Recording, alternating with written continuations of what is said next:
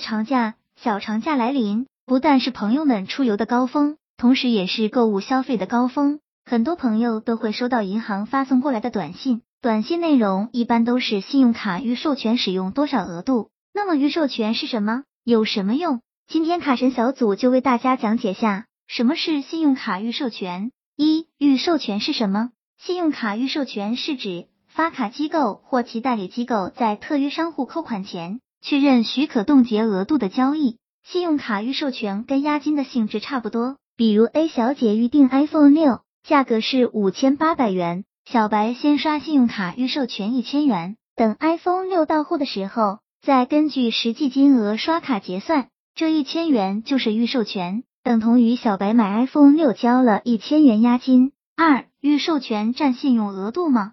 比如 B 先生手里的信用卡额度是两万元，刷了预授权一千元后，可用额度就变成了一万九千元。也有部分银行会在实际预授权的基础上，再多冻结百分之十五的透支额度，这个是需要卡友们根据具体卡片确认，以便安排资金。三、预授权等同于已扣款吗？不等同，因为预授权跟押金性质雷同，最后付款时根据实际消费金额刷卡，预授权自动取消。比如 A 小姐买 iPhone 六，到户付款刷信用卡五千八百元以后。原来的一千元预授权冻结的金额自动退回到小白信用卡账户中。四、预授权怎么开通？不需要特别开通，每张信用卡都有，前提是信用卡的额度够用。五、预授权怎么取消？取消方式有三种，第一种是持卡人刷卡结账，预授权取消，扣去消费额，预授权剩余的钱打回持卡人信用卡内。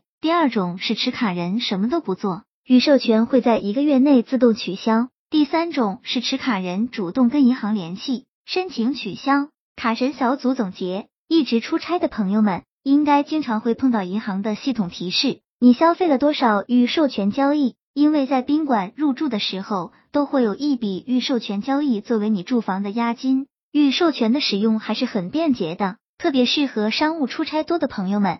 附加一句，一直使用预授权的朋友们。在提额上也是相当有优势的，希望这个资料对朋友们有所帮助。